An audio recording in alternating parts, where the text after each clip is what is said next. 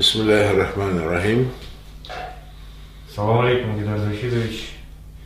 Хотелось бы узнать о значении семантики слова «слава». Мы знаем, что в последнее время достаточно часто звучит «слава героям», «слава Украине». Из прошлого у нас в памяти вырезается «славься Отечество». Куран постоянно говорит о том, что хвала Аллаху, альхамдулиллях. То есть у этого слова есть какое-то напряжение, есть какая-то метафизика. Вы не находите? Но, видите, вы употребили здесь слово «хвала», а, и в данном случае это, конечно, неправильный перевод, потому что переводить э, выражение «Альхамдулиллях» надо именно как «Слава Аллаху». Но действительно слава выглядит э, немного загадочно, как само понятие, как термин. Что такое слава? Прежде всего, надо сказать, что это традиционная категория, это понятие, которое традиционно для мушриков, для язычников. А в античности очень э, важным была эта категория слава, в древние, в архаические времена, если мы посмотрим на эллинизм, на греческую традицию, на то, что оставлено нам Гомером, да, Илиада, Одиссея, то там слава является главной категорией. Все эти греческие герои, цари, они действовали ради славы. Они плыли ради славы, они поддерживали друг друга, они участвовали в битвах – одержимые темой славы. И эта же языческая категория, она была очень важна для таких вполне почти современных фигур, как Наполеон, как декабристы, как Петр Первый, скажем, там, или Суворов, вот, потому что они тоже действовали во имя славы. И Слава рисовалась на картинах, составляла часть такой неоязыческой, возрожденческой культуры Запада. Ну и в древности тоже она изображалась как некая такая особая такая вот дама, да, в виде некой такой вот женщины. И надо отличать славу от победы, Ники. Вот, то есть э, это совершенно другая языческая богиня, вот, а Слава, э, ну, она, в общем-то, вошла даже в европейские современные языки, христианские языки, казалось бы, уж которых должно было быть вытеснено э, языческое наследие, тем не менее, «la gloire» по-французски, «gloire» – это очень важный термин для французской воинской культуры традиционной. Вот.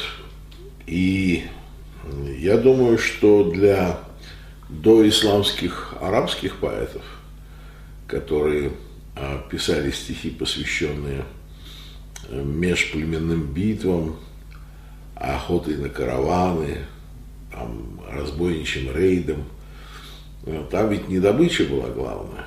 Там тоже интересно, что главной была именно слава. И, конечно, банальный интерпретирует славу как некую популярность. Ну, когда о тебе слагают песни, когда твои дела переходят из поколения в поколение. Но, конечно, так славу интерпретировали, что слава – это когда тебе не забывают. Ты умер, твои кости сгнили, а, а твои внуки, правнуки, они все еще живут в сине твоих подвигов. Но на самом деле это, конечно, упрощенное понимание.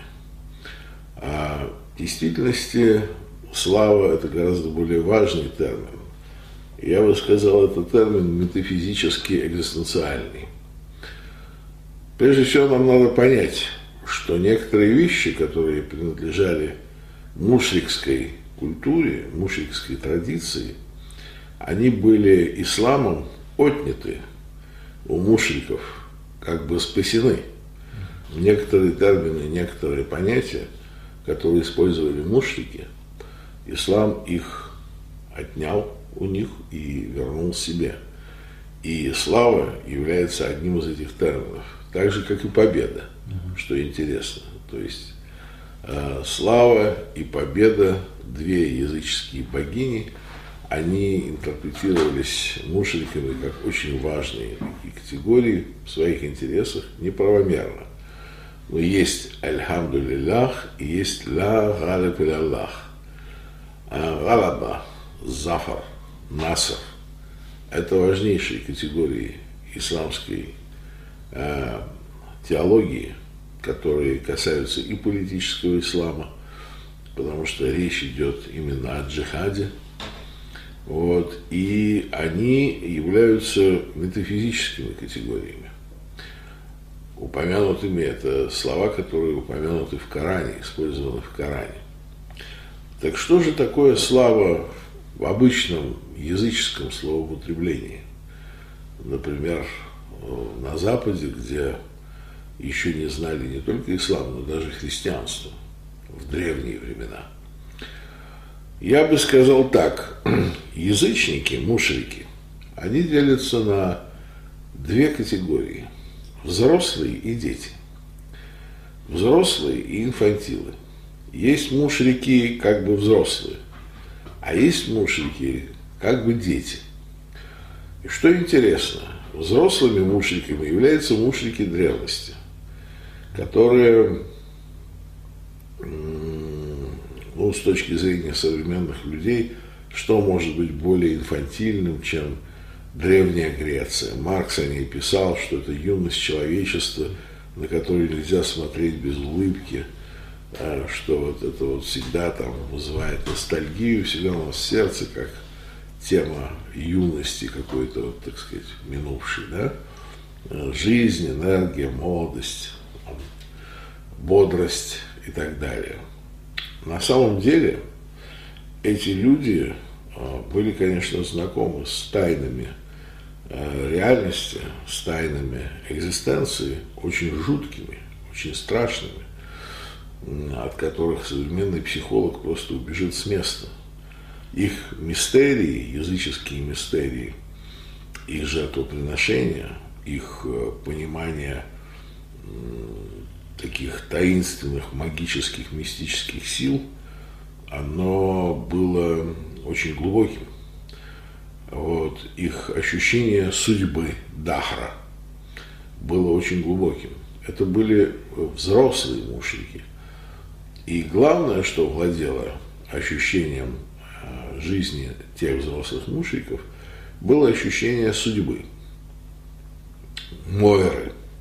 То есть они чувствовали судьбу как фатум, как рок, не оставляющий надежды.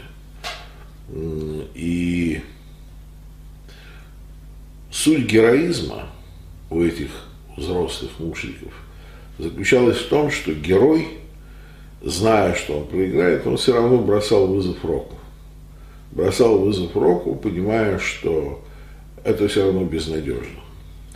Но здесь э, наступал такой момент катарсиса – когда вот его уровень э, героизма, его уровень вызова року, он преодолевал то, что называется тщетой. Тогдашние мушрики, мушрики древности, очень хорошо чувствовали, что такое тщета. Ну, тщета – это когда сильный воин становится седым стариком, когда над ним смеются дети, когда э, его забывают, его подвиги забывают – Э, когда над его там костями в кургане проносятся века, и когда вся его деятельность никому не нужна. Да? Это счета. Это счета, которые уносят как песок э, на ветру в небытие, тысячи, сотни тысяч судеб. Исчезают города, встают города. Ну, эту счету, например, очень хорошо знают – не только мушрики, но, например, и авторы э, Торы, то есть экклезиаст, скажем, который очень хорошо выразил эту тему. э, идея кольца, на котором написано «все проходит, и это пройдет» и так далее. Так вот, что такое слава для этих людей? Слава для этих людей – это победа над щитой. То есть, это когда твои дела не напрасны. Конечно, они для себя интерпретировали это так, что они будут рассказывать. Они будут рассказывать, они будут помнить внуки, правнуки. Но ведь мы же понимаем, что и правнуки умрут, и внуки умрут, и правнуки умрут.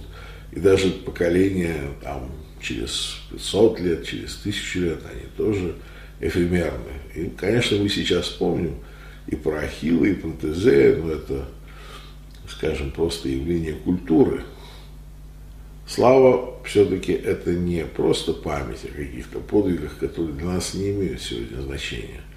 Слава – это вписанность в смысловой сюжет, в то, что предопределено именно с конечным, так сказать, заданием получить что-то на выходе. Да? То есть это когда человек действует согласно некоему провиденциальному сценарию.